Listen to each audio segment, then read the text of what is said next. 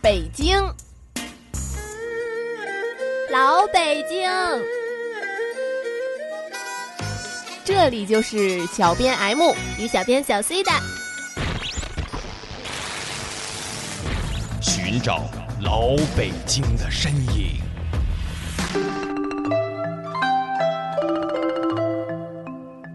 方寸戏台说尽了世间的喜怒哀乐，混合五种颜色，涂抹中国彩妆。忘不了台上的轻歌曼舞，忘不了那余音绕梁的不同唱腔。唱念做打，苦练着台上的风姿，不同行当分配着生旦净末丑。一道圣旨改变了徽剧的命运，踏足京城，让各个剧种融合再生。与其说昆曲的衰落促进了京剧崛起，取而代之，不如说北京八大胡同地区的纷杂成全了京剧的发展。皇家大戏楼、民间戏园子，各派名伶各显本事，争唱着传世佳作。本期寻找老北京的身影，带您寻找四九城里的京剧地图。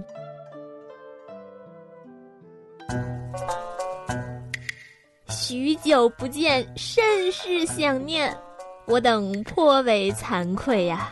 什么情况？怎么说话忽然间变得有腔有调的？我这不是感慨最近有个大日子吗？您是指梅兰芳大师的诞辰吗？当然。你能听懂吗？你能啊？必须能啊！想当年上学，要是不上台唱几句，必然挂科啊！哎呦哎呦，来几句，来几句，这没劲了，是不是？大师诞辰，我在这班门弄斧，这不找死呢吗？本期咱们就来讲讲四九城里和这位京剧大师有关系的地界儿。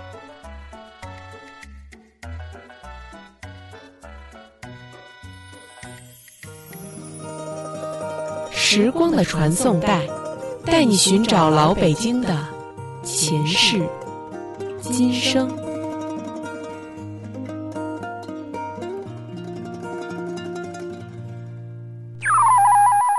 前门大街戏台多，广德广和故事多。大导演陈凯歌有两部经典的电影，一部是《霸王别姬》，一部是《梅兰芳》。这个一个是真实的，一个是虚构的，而他们之间的联系就是电影的主角都是旦角。没错，虽然小编们不能说《霸王别姬》的主角就是梅兰芳，但是可以从电影中找到他的影子。一八九四年十月二十二日，梅兰芳出生在著名的八大胡同地区李铁馆斜街，也就是如今的铁树斜街一百零一号，与杨小楼是邻居。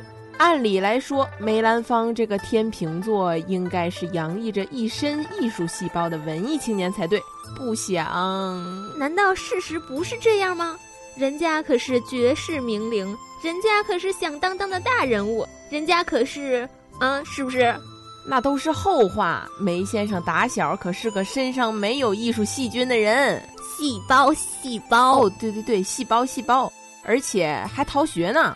这么说，入学梨园肯定是费劲了。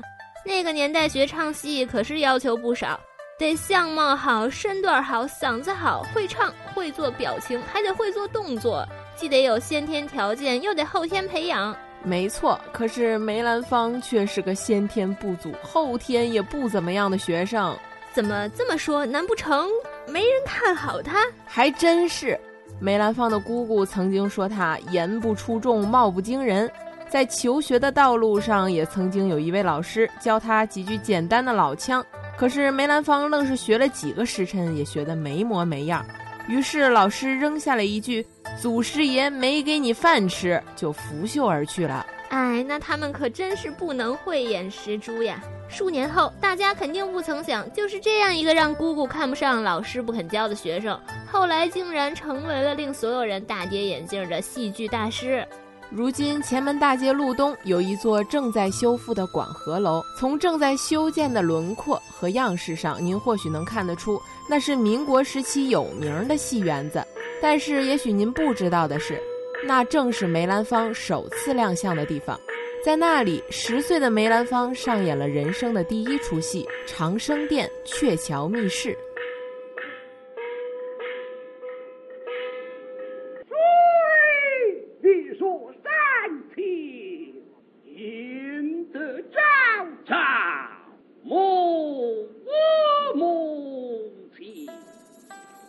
是这条前门大街和广和楼一字之差的广德楼，已建成了二百多年，那是京城里最有历史的戏园子之一。请说明久到什么程度？这么说吧，巴黎歌剧院、莫斯科大剧院都挺有名的吧？广德楼和他们几乎是同一时期的建筑。如今的广德楼依旧上演着京剧的经典戏目。就在一百多年前，此处。曾经上演过由于梅兰芳的缺演而造成观众抗议的场面，那时的梅兰芳才年仅十七岁呀。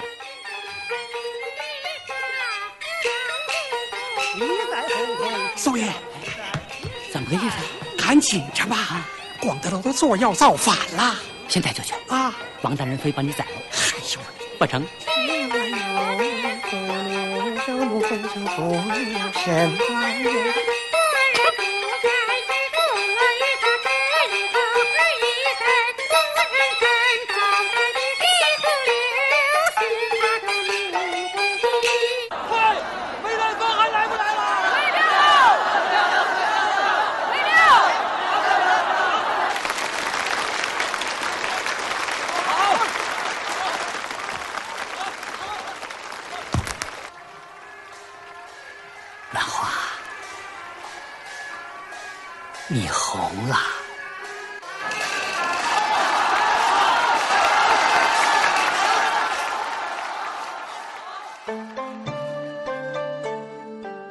时站在后台跟着听戏的灵界大王谭鑫培说：“这也没什么呀。”同行的乐评师也说：“这很普通啊。”可以这么说，那时的梅兰芳唱戏的水平也只是发挥了三四成而已。可是为什么众人偏爱梅兰芳呢？这就不得不从京剧的起源说起。话说，在京剧成为国粹的道路上，统治者占据了重要的角色。咱们在八大胡同那期曾经说过，乾隆皇帝爱听戏呀。于是，在乾隆五十五年的时候，三庆、四喜、春台、和春四大徽班陆续入京。进京后，众多戏班纷纷在前门外的八大胡同地区扎根落脚。鱼龙混杂的八大胡同里，那是生长着各类剧种。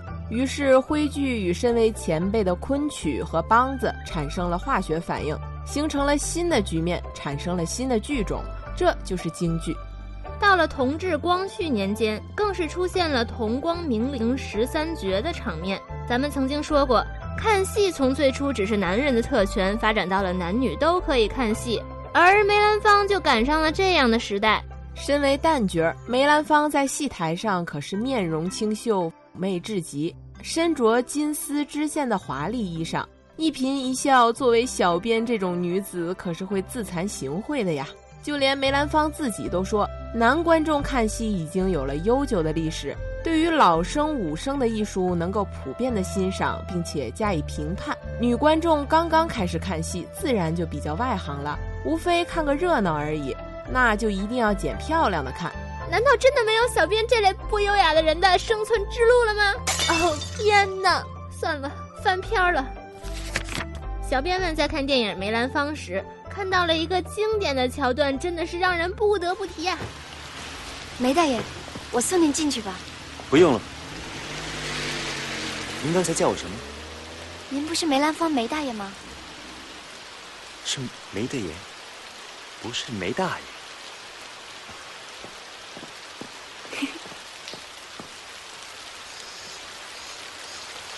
梅大爷，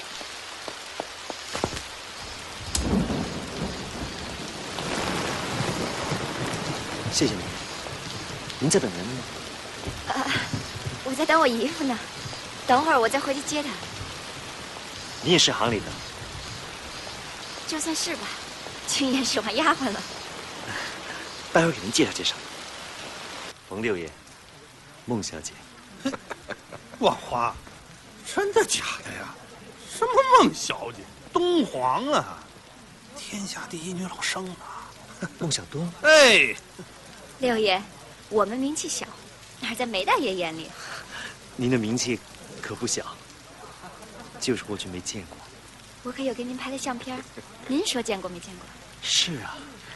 那会儿刚学戏，一帮子师兄弟一块儿给您拍的。呃，诸位三哥四弟啊，今儿个雅集，单缺个虚声，哎，可巧小东就来了，能饶得了他吗？啊，来吧，小东，怎么样？来段诗街听吧？啊？今儿我倒是想唱《梅龙镇》，哦，可就缺个李凤姐儿。嗯，这您挑。梅大爷，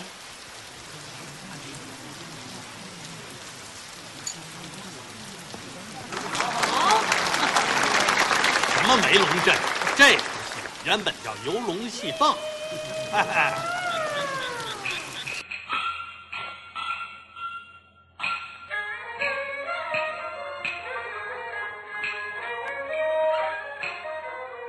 这场梅兰芳与孟小冬的初次邂逅戏拍摄地点在恭王府。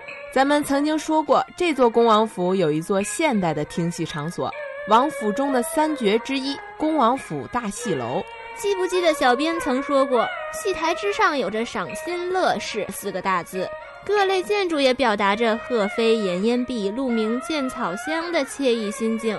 一九三六年，大师梅兰芳与程继先同台。为府中的老夫人祝寿。如今开锣唱戏仍是此处大戏楼的亮点，也为恭王府增添了一分色彩。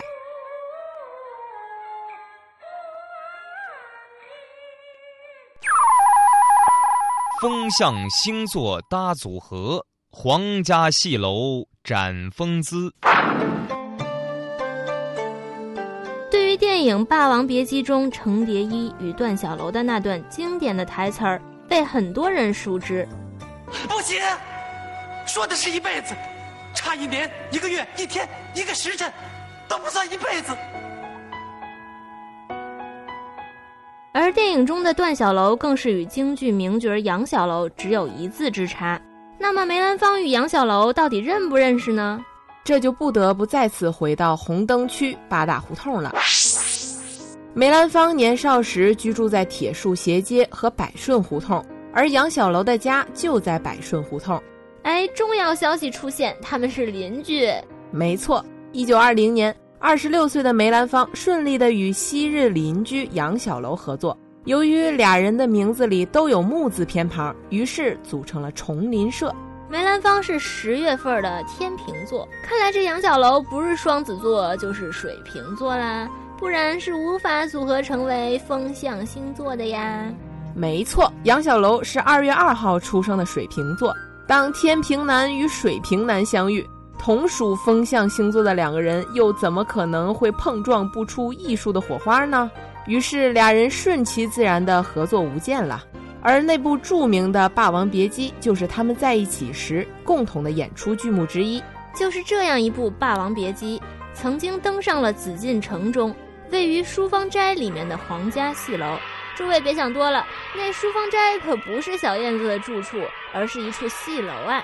一九二二年，末代皇帝溥仪大婚，梅兰芳、杨小楼、余叔岩、马连良、李万春等名角都被请上了戏台。作为庆祝皇帝大婚的曲目，《霸王别姬》登上了皇家戏台。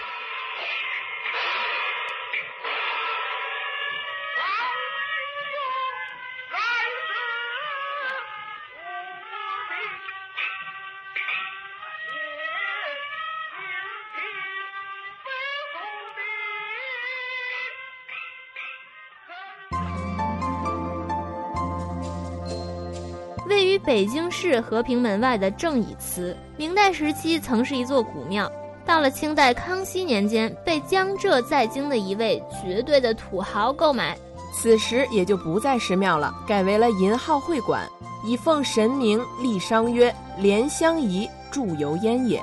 经过多年的修复，正义祠的内部设有神殿、戏楼、厅堂、客房等建筑，每年到了春秋吉日。同乡聚会时大摆酒席，都要约请戏班前来演戏。其中戏曲大家程长庚、梅巧玲等人都曾在此登台亮相。当然，作为四喜班班主梅巧玲的孙子，梅兰芳毫无疑问的也在此处唱上过几句。一九一九年，梅兰芳在正义祠上演了一出辕门谢祭，饰演吕布，扮相颇为英俊，风度翩翩，一洗脂粉之气。更加令人倾倒，如今，只要您走到了那片带有古韵的戏楼之外，还是可以听到阵阵丝竹悦耳之声和悠扬的嗓音，透过古老又不乏时尚的小楼中传出。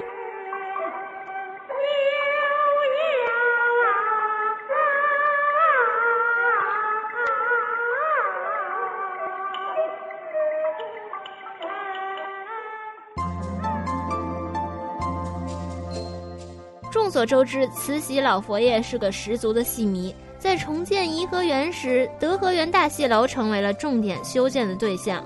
这里曾经上演过众多出戏，可以说在清末那段时期，京剧界大师级的人物几乎都曾在这里展示着自己的拿手绝活。如今，在这个三层翘角重檐的大戏楼中，虽然已经不复当年可以营造水漫金山的宏大场景。可若是能在这个老佛爷当年的心爱之地，仿佛穿越回光绪的年代，听上一出戏，想必感受定是不错的。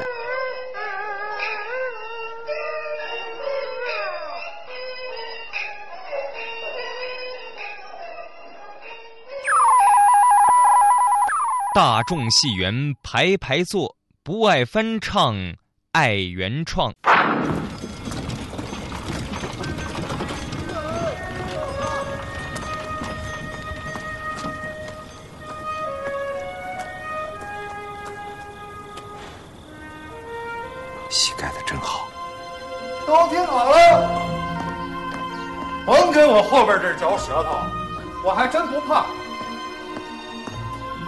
我大大方方的告诉你们，从今儿开始，我邱某人就是要捧梅兰芳唱戏去了，放戏子去了，不跟你们玩了。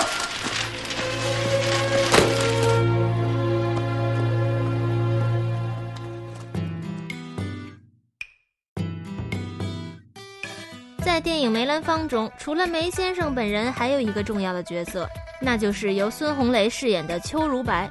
常言道，每个成功人士的背后都有一个为他筹谋支招的人，而邱如白就是梅兰芳的身后人。邱如白的角色在现实生活中叫做齐如山，虽然身为一只海龟，可是对京剧有着很大的热情呢。梅兰芳与齐如山首次见面的地方就在如今前门大街上的天乐园。当时的梅兰芳正在台上唱着《汾河湾》，也许是缘分的牵引，自打齐如山见到了梅兰芳在台上的风姿后，俩人一见倾心，开始互粉了，颇有一种相见恨晚的态势啊。在此之后，齐如山的示爱方式可真是多种多样啊！但凡看了梅兰芳的一出戏，就会写信为他说戏。也许是齐如山对于西洋剧有着一定的学习，所以对京剧也有着独特的见解。一来二去。齐如山成为了梅兰芳的戏带子，甚至是让梅兰芳形成了自己独特风格的梅派。要知道，当年的戏台上可没有不走寻常路这一说，大家唱的都是一样的东西，比拼的顶多也就是个风格。可若是提起一缕麻、宇宙风，为什么首先想到的都是梅兰芳呢？你说为什么？我哪知道啊？这不是您老说的吗？我告诉你吧，这就是因为这些戏都是齐如山为梅兰芳量身定做的独家曲目，有着自己独具一格的风格，而其他人则是在翻唱的道路上转悠呢。如今的天乐园戏楼依旧上演着京剧，若是坐在里边听上一出戏，想必还是能够感受得到当年梅兰芳与齐如山是如何擦出艺术火花的了。